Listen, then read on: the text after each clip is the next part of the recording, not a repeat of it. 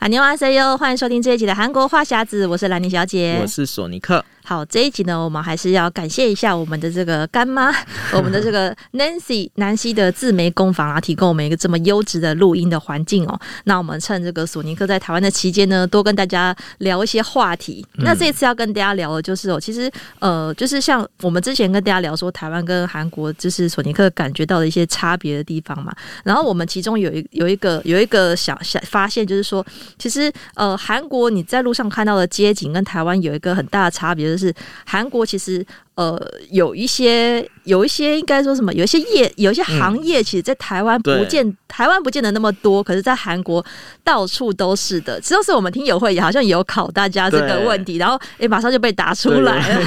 有个韩国专家一马就破梗。对对对对对，那这个行业是什么呢？这个行业就是不动产，不动产其实就是就是那个房屋中介啦。对。因为韩国其实还蛮依赖不动产的，因为他们找房子啊，不管是月租啊，或是买卖，都需要一个不动产，因为他们比较少会直接跟房东做签约。嗯，因为不动产它就等于说是它中间帮你做一个类似公证的效果。对对，因为韩国有那种像全租嘛，嗯，全税跟那个月租房。对对对，那全税跟月租的话，它都都要押一笔很大的租。押金在那个房东那边，所以他必须要有一个第三方人跟跟帮你来做公证，嗯，就是你到时候如果有任何问题的时候，其实那个房呃不动产是会帮你的，嗯，对，而且韩国的话很很大部分人都是租房比较多，没错，对，然后一般的租约的话，通常是一到两年，嗯，所以每一年到两年以后，他就要再就要换约，对，所以像像我住的那个地方，其实一条路上去。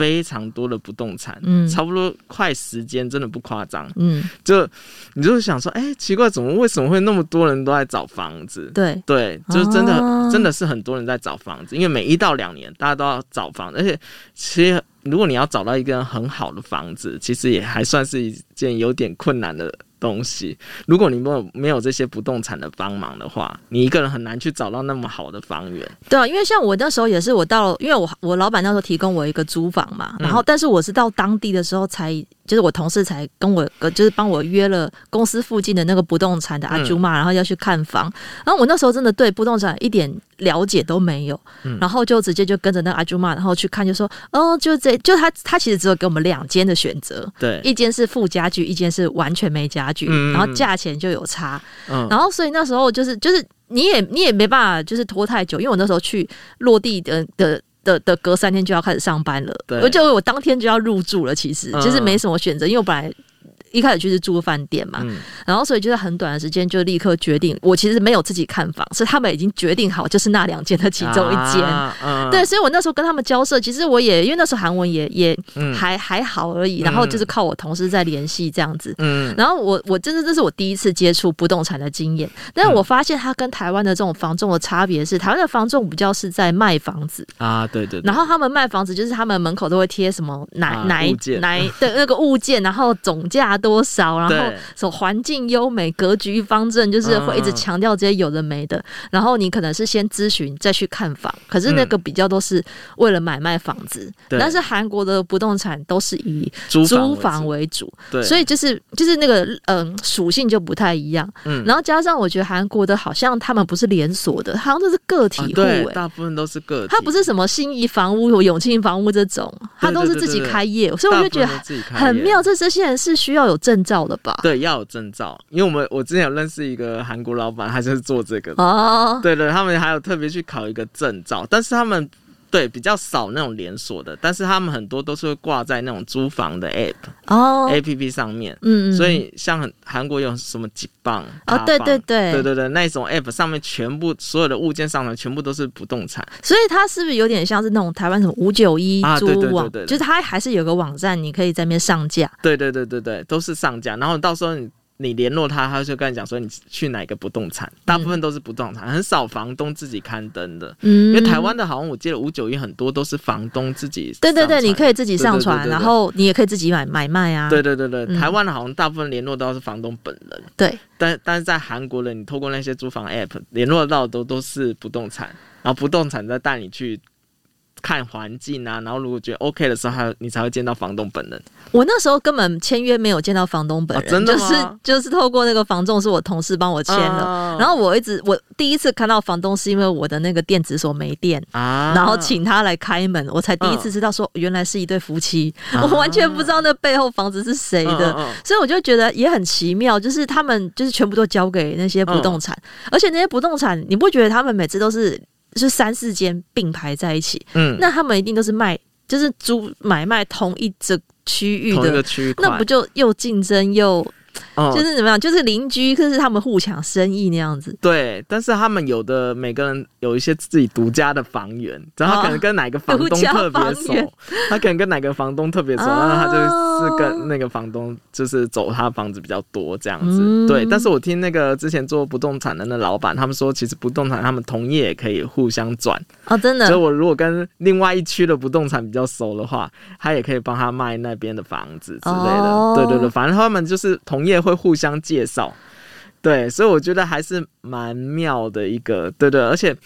不动产的话，诶，你那时候签约的时候没有见到房房东本，那你们那个那个合约书上面，那个就是都是我同事帮我处理的，所以我只是知道那个价钱。但是因为真正付钱是公司嘛，所以应该是我们公司的人去跟他签，所以我完全没有嗯经手这方面。就押金也是我公司付的嘛，所以我其实就就没有真的真正接触到，只是带带看的带看的。那你那时候去看房的时候，那些房前一个房客都走了吗？呃，里面是没有人的，因为有一间是没家具，是空屋嘛，然后另外一间是有家具，但是。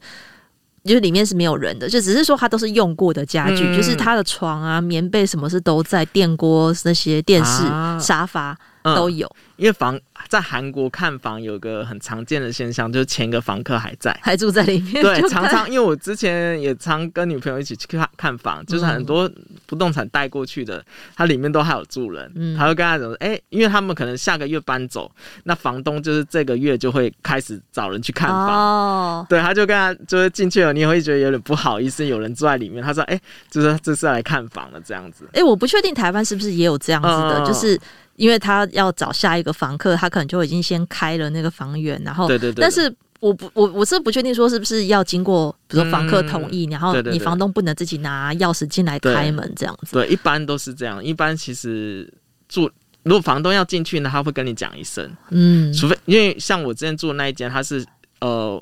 房东有时候要去修修个东西啊，哦、对对修个管线，他就跟你讲说，我大概哪几号会去你房间这样子。那你 O 不 OK？那回回个简讯给他，就说、哦、可以，他就会进来这样子。嗯，对，其实我觉得，真的觉得在韩韩国租房的话，真的要找到一个就是很好的房东，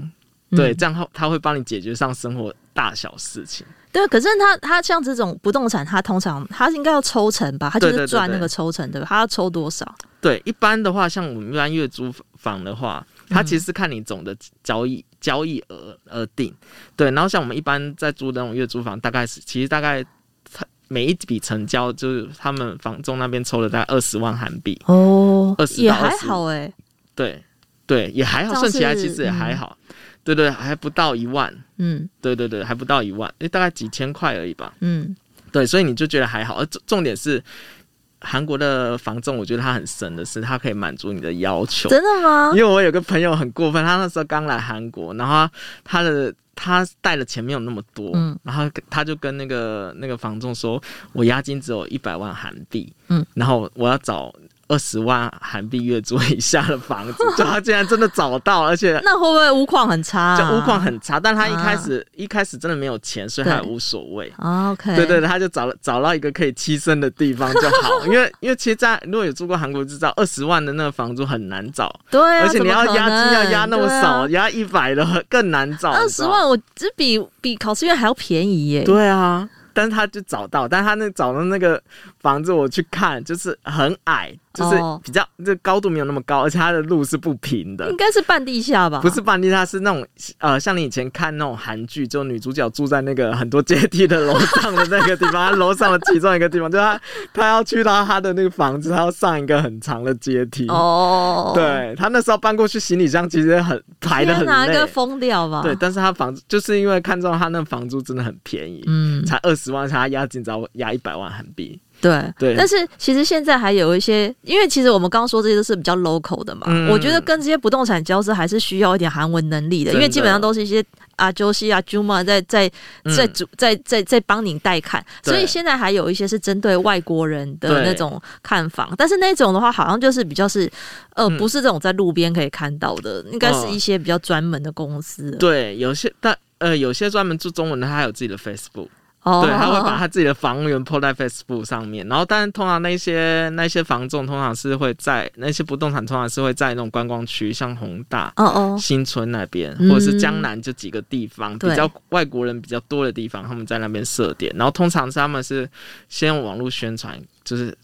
假如说通过 FB，对，就很多人因为这几年去韩国常住的人也很多，嗯，但因为。有些人只是啊，他们去读书，他一开始韩文不好，对，但他又不知道怎么找房的时候，他就会去找这些就是有中文服务的，嗯，对，然后所以其实我觉得有中文以后就是变方便很多，因为有时候你不知道跟房东怎么讲价，对啊，我觉得那个这个太难了，就是你、嗯、你如果韩文没有一点程度的话，你连想要杀价或者是什么要问他问东问西，嗯、而且可能会被糊弄，对啊，而且像韩国的话，他们虽然月租房就是有押金跟月租费。月月租金，就是你可以把押金拉高，然后把月租对对对，就但有些人，如果你不不不会沟通的话，你就没有办法去谈这个事情。对啊，我觉得这个有时候他可能遇到比较坏心，他可能就会欺负你外国人。因为像我们、啊、我那时候看房的时候，因为时间非常的赶，嗯，但是因为那时候我爸爸陪我去，所以他有帮我看一下，比如说浴室的排烟系统，还有去检查一下。现、嗯、在一般人可能不会主动去提这件事情。对、嗯。然后我那时候只是直接只能看表面嘛，然后这东西没有坏掉、嗯，浴室可以用，我就住了。然后我住的时候才发现说，就是因为后来我发现呢、啊，住在那 office 它还是有一些。嗯就是整栋大楼的公社，其实是你会需要，就是你你的你的，就是呃，你会用得到的，或者说这个房子本身，像我那时候是因为有一个要换那个呃那个计呃那个计电费的那个电电费表的那个人要来，他就跟我联络，然后我那时候完全不知道说这个是哪里，然后他一进来就发现是去开，就是我旁边墙壁旁边有一个开关是可以，就是可以打开，然后里面就是有一个那个要换那个。那个叫什么电镀器，啊、要把它换掉。然后他还跟我说，这个电那个窗那个扇啊，那个那个叫什么百叶窗啊，冬天可以把它关起来，啊、就是就可以可能可能就比较省电还是什么？哎、嗯，我完全暖暖气锅炉才会有那个。哎，我完全不知道哎、欸，就是他跟我说你夏天可以打开，冬天可以关起来。嗯、我想说，真没有人跟我讲，我怎么会知道？啊你应该应该跟那个不动产讲，不动产应该通常带带你看房的时候，你可以跟问他。对他，他因为我一个外国人，我根本不知道有这个东西在，嗯、还是那个阿军要帮我换那个那个那个东东西的时候，还跟我说你这个可以用。哎、欸，这谁会知道啊？对啊，所以我觉得这个很多 mega 就是真的是，如果韩文不够好，或者说你根本就是，或是说他们就是省略没告诉你的，嗯，就你就会就会就会有很多的麻烦。但是如果是比较好心的人，他可能就会主动告诉你。对，所以如果想要去韩国常住，然后如果韩文又不是那么好的话，也可以先从那些有提供中文服务的不动产先找起。对对，然后所以就是如果去首尔看到这些就是不动产以外，另外一个很常看到的就是咖啡店。其实韩国咖啡店，我们已经讲过很多次，就是韩国人就是没有没有美式咖啡会死之类的，就是一定要，然后冰美式就是一一定要喝这样。所以咖啡，我觉得在韩国人来讲是。就是不可或缺，所以咖啡店的生意永远都是很好。对，不过我觉得韩国的咖啡市场整体也开始慢慢的转变。就一开始可能大家星巴克啊或者什么比较连锁上那种很大连锁，大家都会去那边。然后后到后期，我发现现在就是。咖啡已经从一个呃相对高价来来讲，然后慢慢变平价。因为以前去韩国，大家都说啊，伊迪亚很便宜，伊迪亚很便宜。啊、但现在伊迪亚已经不是平价咖啡了，哦，有更便宜的了。对，现在有很多连锁的平价的那种咖啡品牌一直窜出，嗯，像白中原开的那个贝塔邦也很便宜。对对，然后还有很多不同的那种平价咖啡品牌都走连锁，它一杯美式。大杯的才一千五韩币，太便宜。对啊，大概三十三十块，三十几块的台币，可能就跟跟 Seven City 咖啡的价钱差不多，还比 Seven，嗯，而且 Seven 但是只有中杯啦，对对对，你那个可能有大杯、特大杯的。嗯，而且它跟 Seven 不一样，它是那种意式咖啡现，哦，现是 Espresso 的那种，啊、哇，就那感觉你就说哇，真的在韩国喝咖啡很划算。对，都翻就是。现在这几年反而就是那种平价咖啡兴起，就我觉得有点慢慢取代了一些就传统的咖啡厅，因为传统咖啡厅都是很多座位，对，然后装潢很漂亮，对，对对。然后现在这种平价咖啡厅，它就是呃座位变很少，然后主要是走外带，嗯、然后通常会开在那种上班的那种办公大楼附近啊，就诶大家就上班的时候途中买一杯，然后过过去，而且不会有压力。因为有在韩国上过班的人就知道，一天绝对不止喝一杯咖啡。对，没错。对，早上一杯，然后中午吃完中餐要喝一杯，再一杯，然后有时候晚上还可以再一杯。嗯，所以一般一一般韩国人基本上三杯咖啡都是正常的事。可是我很好奇，他卖这么便宜，他他怎么赚呢、啊？就是你、嗯、你那个，除非是店租没有很贵，要不然卖这么便宜的咖啡，一天是要卖个几百杯才有办法赚钱。对，因为他通通常来讲说，他们就可能大量批发那些咖啡豆。对啊，对，很便宜。然后再来就是。他们其实如果有观察那些咖啡厅，你就会发现，哎、欸，美式咖啡是最便宜的，一定的。然后其他的其他的品相，它哎突然就变贵，结果拿铁突然变成五千。呃，没有，拿铁的话大概两千到 哦，还是很便宜啊。对，拿铁两千五，但是其他的像你要你要点那种什么雪呃那个冰沙啊，嗯，或者是卡布奇诺啊，或者是哦，韩国的咖啡厅的茶非常贵。嗯，因为不是它的普遍的品相，而且非常不建议大家去韩国咖啡厅点茶，嗯、因为我我之前就是呃咖啡喝喝太多，我今天我想喝茶，我去点了以后，韩国咖啡店的茶它就就直接就是很没茶包，茶包 茶包加热水，对，那我心里想说，哎、欸，有必要做的那么没诚意？因为他给你的时候那茶包还在里面，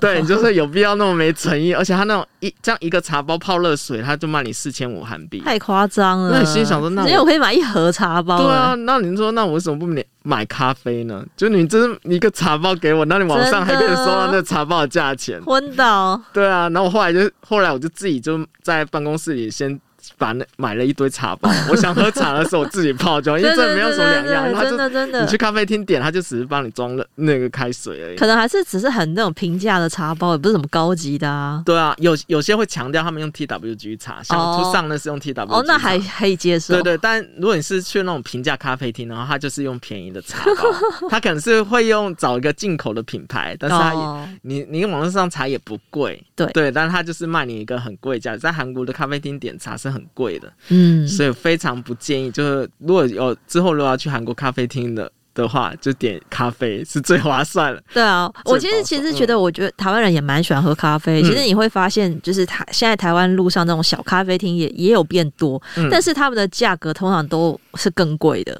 嗯、就是比那些连锁的要贵可能两倍。因为我觉得他们好像强调他们是比如自己的豆子啊，自己烘豆或是自己哪里来的，所以反而就是跟和韩国就是相反。你说韩国这些是平价，嗯、可是台湾反而是这些小店，它就是可能一杯美式要卖八十。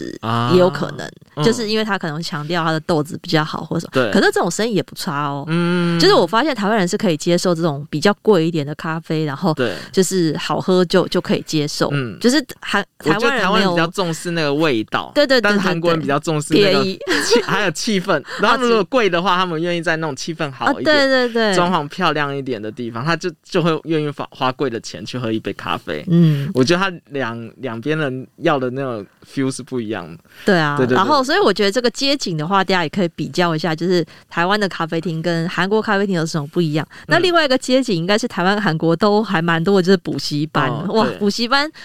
在在韩国来讲的话，因为啊，我像韩剧里面都会演在什么大四栋还是哪里，他们会在那种下课时间就一堆名车要去接小孩，所以我在想，我那时候以为就是只有某个特定的地段才会，嗯、就像台北台北车站这样，啊、就是一个区会很多很密集，对还是说它其实是到处都是？韩国也有也有。也有一些区是非常密集，像中阁或者是江南的哦，对对对，对对对，江南那附近就因为特那个名学有名的学区在那边，所以大家都会去那边开补习班。但是其实一般的那种社区同类，你就可以看到很多补习班了。嗯，对对对，而且像我家那边，我觉得。除了一般那种补学就学学科上面的补习以外，我发现钢琴补习班也很多哎、欸。哦，钢琴补习班是直接去那边有钢琴教室的哦。对对对，因为像我家楼上就是一个上坡上去有两间钢琴教室。嘿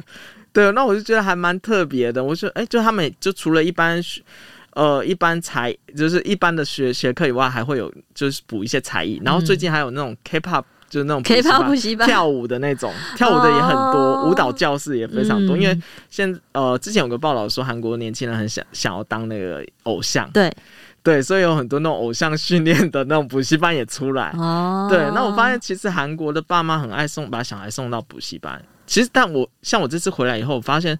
台台湾的补习班其实没有韩国那么多哎、欸。嗯，我觉得可能看地段吧，或者看、嗯、呃，通常在学区附近，像我以前比如说就国中附近，一定有很多这种，但是数理数理什么家教班呐、啊，或者什么英语，就是。英数英是有英数，然后什么理化这种，这种这种是一定有。还现在好像还有什么全科班，然后我看到有一些是什么国一先修班，就是那种暑假就会看到家长在那边排队，然后去帮小孩报先修班这种。然后其他的才艺班的话，可能就没有这么明显，因为像你说这种钢琴补习班，我只记得我小时候有那种雅马哈 三三叶的那种那种钢琴教室会有会有去，然后但是比较多人会是请那种钢琴老师家教一对一的那种。这种才一般就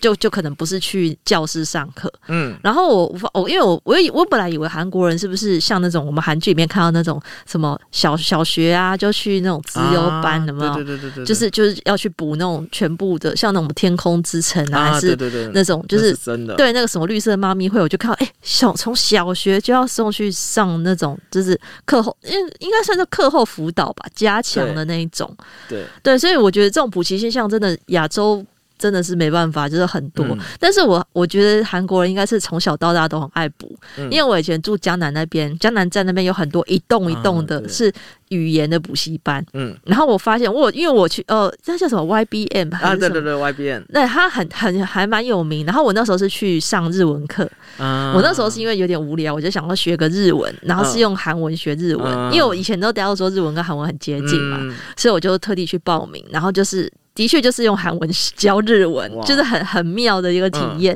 嗯、然后、嗯、那一栋里面，嗯、呃，它大概有十二楼，嗯，然后其中有一半的楼层都在教英文，都是补英文的，嗯，然后也有教教中文的，对。对，所以就是一整栋都都是都是成人。嗯，上班族就是周末去上语言课，我那时候也觉得说，哇，韩国人也蛮上进的，就是那 就是很多都是这种成人来补习的，而且你有发现韩国的补习班很爱打广告，而且他们广告是拍的非常帅啊，或非常漂亮，就很像偶像片。对，你就跟跟台湾的那种广告是完全不一样的。然后你就常常每次出地铁站以后，就看一整面，就是啊哪一个补习班，然后他们拍的那个照片啊，就是把它修的非常好。好好看，就连老师都是俊男美女的那种。你、欸、台湾很少看到补习班的广告、欸，哎，对啊，就是只有到补习班门口才会看到他的广告，哦、而且台湾的广告是贴榜单啊，啊，对对，对，然后怎么怎么什么，就是谁谁谁高中哪个学校都是贴这种，但不会有补习班自己的什么广告。韩国都是贴教师的广告，真的哇，怎么这么多厉害的，而且都帅哥美女在那边，对，要颜值要很高。对，嗯、我觉得他们连补习班都很重颜值，我觉得这点也很。夸张，可能看来老师长比较漂亮，长得比较帅，就想去上他的课，这样子。我觉得有可能。对，主要是他们补习班竞争也激烈。然后就应该要打造一些明星老师吧，然后就是要 promote 他，就哦 idol 的方式在经营这个老师，完全走不一样的风格 style。对，因为台湾的、嗯、台湾的补习班也有一些名师，然后那些我只记得以前那些老师都会取艺名，啊、就是都会取那种两个字，然后比较响亮的名称，啊、都不是他的本名，啊、就是有点故意的。比如说教英文的就会叫像什么什么差差文英或差英文，啊、就是会很接近，然后就是。我觉得那好像也是方便大家记忆吧，然后就是这种什么叉叉英文、叉叉数学，尤其是在台北车站附近那些补习街，这种比较热门。然后这就是跟跟韩国比较不一样的地方，因为台湾的老师比较不是走颜值路线，可可能现在有啦，可能现在也有有不一样，但是至少以前会觉得说是以这种呃老师教的好啊，或是这这个补习班的录取是录取率高为为主打，这就是蛮不一样的地方。然后另外一个在韩国，你常可以看到的街景是小吃店，但是韩国的小吃店跟台湾的路边摊其实有有一点差别，有点差别，就因为他们其实现在很多 tteokbokki 啊那些都有自己的店或 kimbap 店，嗯，他有自己的小店在那边，嗯、然后当然路边摊也是挺多的啦，但是我说的这个这这一类是主要是小吃的从事嗯从事业者，因为韩国有个叫喷西。喷洗机，哦，对对对对，卖什么 tteokbokki 啊，或是卖什么是 Kimba 穷谷那一种，对对对，类似，嗯，对对对，它其实在路边其实很多，就每个同类都有。然后就你平常呃想要吃，肚子有点饿的时候，你可以把它当正餐吃，你也可以当小吃吃，嗯，对。然后当然当然，如果你说路边摊的话，像你去宏大那边，或者是新村，或者是比较观光客的地方，东大门也有很很多那种一条街都是小吃，哦，对对，那个也很多，嗯、对。但韩国小吃我觉得比较特别的，假如说你是去那种包装马车的话，对对对。包装马车的那价钱真的不便宜，哎、欸，很贵耶！我那上次去的时候，我觉得有点吓到，就是我也只是点一个点一个海鲜煎饼吧，那个煎饼好像要卖我一万三呢，对，很贵，非常超贵的。我想说，哼，煎饼要这么贵，而且它量也没有很大，没有，就正常正常的，你正常的量，嗯。然后我本来想说，你说好吃我就算，这其实也还好，就是一般。但是如果夜深人静你饿的话，就会觉得它很好吃。对，因为我记得我第一次去那边去韩国吃小吃摊的时候，我本来以为这跟小台湾小吃的概念是一样，因为小小吃应该是便宜的。对，我就放单点，因为有些。我那时候去的时候没写价位，没写价钱哦。对，有些他就要小心了。对，我要点点点，然后我突然觉得，哎、欸，最后结账怎么怎么那么多万？我想说，我是不是被诈 骗了？然后后来问我韩朋韩国朋友，他就说啊，没有，这算正常价钱，因为他们本来就是一盘大概一万多。哦、对对。然后我心想啊，一盘一万多，因为我那时候点的都是很很普通的料料理，例如说炒个猪血肠。对。或是点个乌冬，或者是点个什什么、嗯、呃生章鱼，或者是什么煎饼之类，就，就是你觉得是小吃，啊，我觉得应该是小吃的东西。然后他一盘给我做说一万多，有时候还有两万，然后整个就傻眼。我想说，哎，他是不是看我外国人好欺负这样？那时候我刚去，我韩国韩文不好，你知道吗？嗯，对。然后但是后来后来跟几个韩国朋友去吃了以后，哎，发现韩国人也一样收这个钱，而且他也没不觉得很那个。他就那时候那个韩朋友跟我讲说啊，因为那些大妈在路摆那路边。摊很辛苦，哦、所以他们价钱会比较贵一点。我觉我觉得你这个真的是。有会不会有可会不会可能有点像是外国人来台湾吃热炒，然后点到那个海鲜实价，有没有？啊，不知道价钱就不小心就点了一个非常贵的这种那种心情。我刚开始就觉得是这样，对，但后来就觉得啊，知道说那个比较贵了以后，就可能去那边就只点一两道。对啊，去那边如果看点很满桌的，你就知道他可能是第一次来。对，我上次去也是因为想要跟就我的旅伴也是第一次去韩国，他想要体验一下，然后我们就就就我们还是外带哦，我们根本没坐在里面吃，因为很冷。然后已经很晚了，就想要买了就就回饭店，所以其实也只买了一个煎饼，然后另外。另外好像买了一个 tteokbokki 吧，就只买了两样，我觉得也也没吃完，因为就是也没有那么好吃，然后分量是有点大，但是嗯，因为没有很好吃，对。但是讲说反反反正就买了就吃，我后来有点后悔，我觉得说那我应该去超商买一点零食就好了，超商至少没有这么贵，然后还也是可以吃得饱，对。所以我觉得大家如果去看到那种包装马车，我觉得体验不错啦。那你如果多点人 share 的话，可能还好，但我不确定如果你点太少，很多人点太少会。会被那阿舅妈白眼，但你点的酒多的话就不会。哦，真的，他他是靠那个卖酒在赚钱，酒也酒也很赚，嗯，对，酒也因为酒也卖的比较贵，对，酒也卖的比较贵，所以你点酒他会比较觉得比较开心。哎、欸，我之前跟我韩国朋友去喝的时候，老板会下来跟你喝酒、欸，哎。哦，真的吗？那算谁的？喝我们的酒，老板喝你的酒，然后是他赚他的钱。那我们就一起聊天，然后那时候觉得好像不怎不觉得怎么样，但很多老呃包装马车老板看到外国人会觉得很开心，想要跟你哦，真的吗？对对对，因为我说哎，肥羊来了，肥羊来了，那我们就在那边一直点酒，然后喝完了，然后又一直叫，一直叫，一直叫，然后就用这一招哦。但是觉得还蛮有趣，是一个还蛮不同的体验，跟台湾的小吃摊完全不一样。对，我觉得大家可能要要理解，就是这个小吃不是那样的那个。小小的小吃是，对，是很大的小吃。东西算不多，但是贵。对对对，这个真的可能没有去过人真的是不理解。然后像我们其实，因为我们刚跟大家聊到现在，其实是以这个韩国的生活从业者数的这个数字去推算出，就是它的排名啦。嗯、所以其实就可以看得出来，就是如果这些店很多，表示就是韩国的生活消费的现象。嗯、那其实我们刚讲到现在，大家有没有发现，我们有一个产业一直没有提到，它其实是第五名，第五名是超商，是、嗯。以为我们像在台湾很普遍的，在在韩国只排第五名，真的。而且我去韩国之前，我都一直觉得台湾的超商密度非常高。嗯，我一以以前一直误以为台湾是全球就是超商密度最高的，对啊，蛮高的啊。但后来查了资料以后，才发现韩国是密度最高的一个国家。哦，是哦。对，然后现在现在回来韩台湾的时候，我突然发现，哎，其实台湾的便利商店怎么越来越少？就密度没有那么多，因为韩国最近这几年的那个便利商店增长速度非常快，是有时候一条街就好几间不同的便利商店。哦，对对对对对，然后我就觉得，哎，其实韩国便利商店买东西还蛮方便。以前我觉得，嗯，韩国超商不不不少，可是我、嗯、我还是觉得台湾比较多。我觉得是是不是因为那个街道规划的关系？我会觉得，因为台湾现在常常会有那种对接。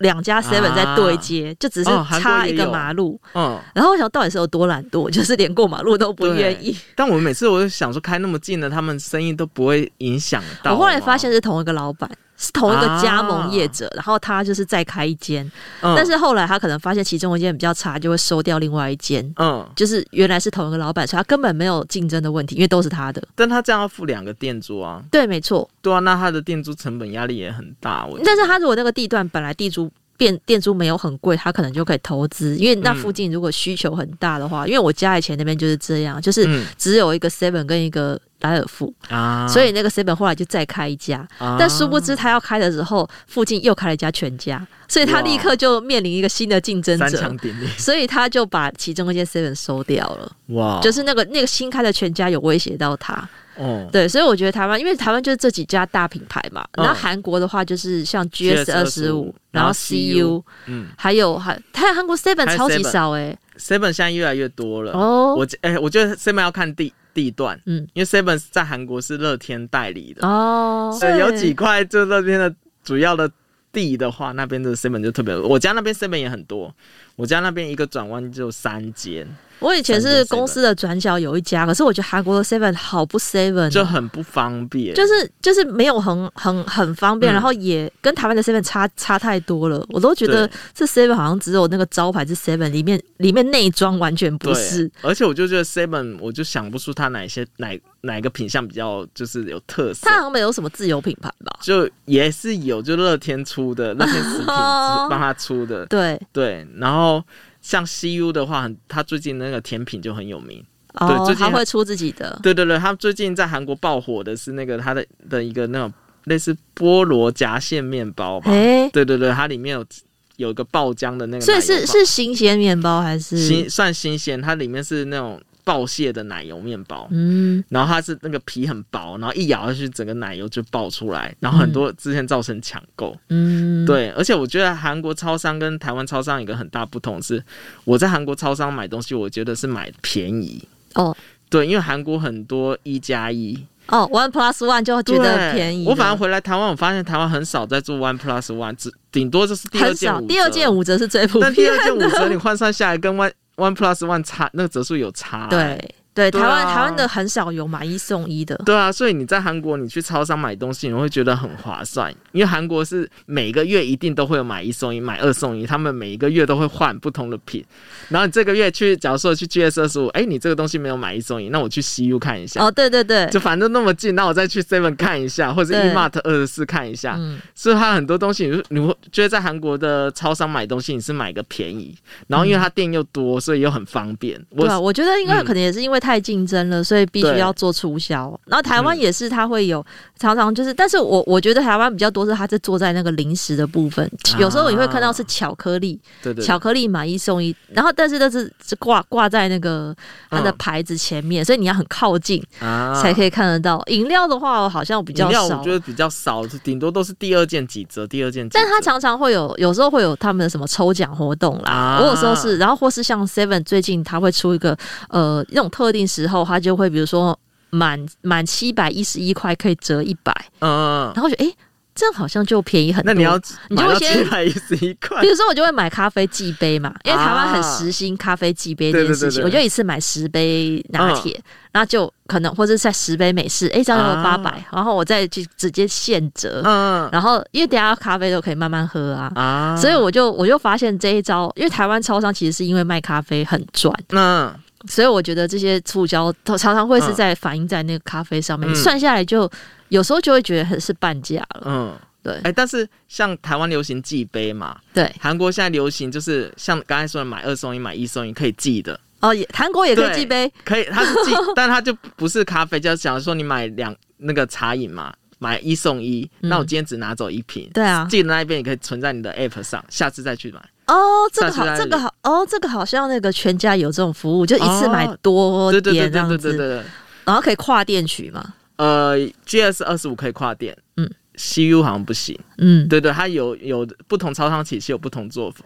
对，但是韩国很多那种一加一、二加一的那些啊，你就可以一次就只有我先带走一罐，然后其他有之后再拿，嗯，就觉得哎、欸，好像买什么东西都很划算，而且韩国不呃像那种一加一、二加一这种商品啊，你如果用那个他们自己的那种那 APP 的那个手机行动支付的话，有的还会再打九折，哇。对，然后如果你有那个他们合作的电信会员卡，再打九折，那真的就是很划算。有的时候我甚至不去超超市买，我直接在超商买，我更划算，嗯、因为买一送一，然后九折再九折，然后甚至算起来就好便宜。对啊，对所以其实这样像，然后我们现在还要再跟大家讲一个，就是第这是最后一个第六名的话是那个素食的这个快餐店，就刚我们有讲到也是乐天旗下的，就是农特利，嗯、就是跟台湾。不一样的农特利就是在在韩国到处可见，它算是在韩国的素食店里面是就第一名嘛。你如果要跟跟什么麦当劳、肯德基那些比的话，都比就是那些都都没有无法超越。它是永远的第一名，而且我后来发现它最近有打中文名字叫乐天利。乐天利不是农特利了，以前叫农特利，然后现在正名叫乐天利，感觉是比较像他自己的集团靠齐。啊，那我觉得他是另外取的吧，因为罗德利啊，嗯、我以为他会卖什么乐什么四个字的。嗯，哦、对，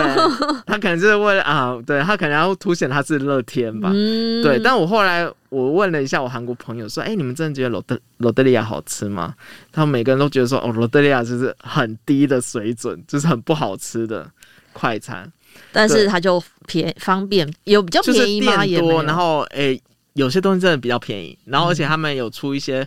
嗯、呃很多特别的 menu 哦，对对对，他们汉堡也会有新，对，他们会一直创新，对，嗯、像那个鸡排也是罗德利亚才有。哦，对啊，对，鸡排也是罗罗德利亚才有，所以他们就是他一直在。变新的来吸引客人，嗯、但是我那时候问他们说：“哎、欸，那你们觉得啊、呃，哪一间的那个素食业者你们比较喜欢？”他们说他们比较喜欢麦当劳。我问的很多都比较喜欢麦当劳。啊，真的吗？对，然后肯德基也算有，但是少。韩国的肯德基我记得是不多，对对，不多。台湾还算蛮多，而且台湾的肯德基，对，你知道台湾肯德基现在还出麻油鸡耶。哦，就是会有这种在地化的，就是之前出了一个什么青花椒的炸鸡，也是那种比较本土的口味。然后现在这个麻油鸡，据说就还加了那个台湾米酒。嗯，就是我我觉得蛮妙的这种在地化的，因为。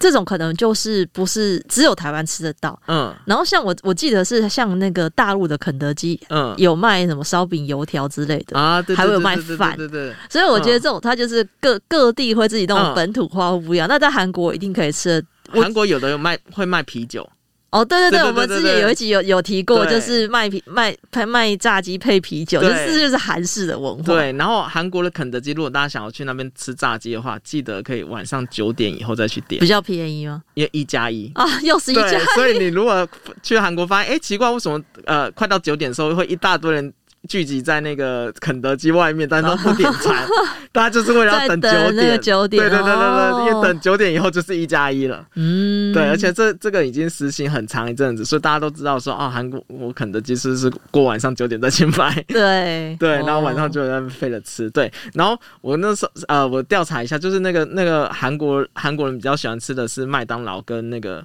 汉堡王这两个，还有 Subway，韩国最近也很爱哦。潜艇堡的话，对 Subway 在韩国应该是韩剧带动了吧，置入那么多，而且韩韩国那 Subway 真的是遍地都是，嗯，就是你看那种韩剧，就是大。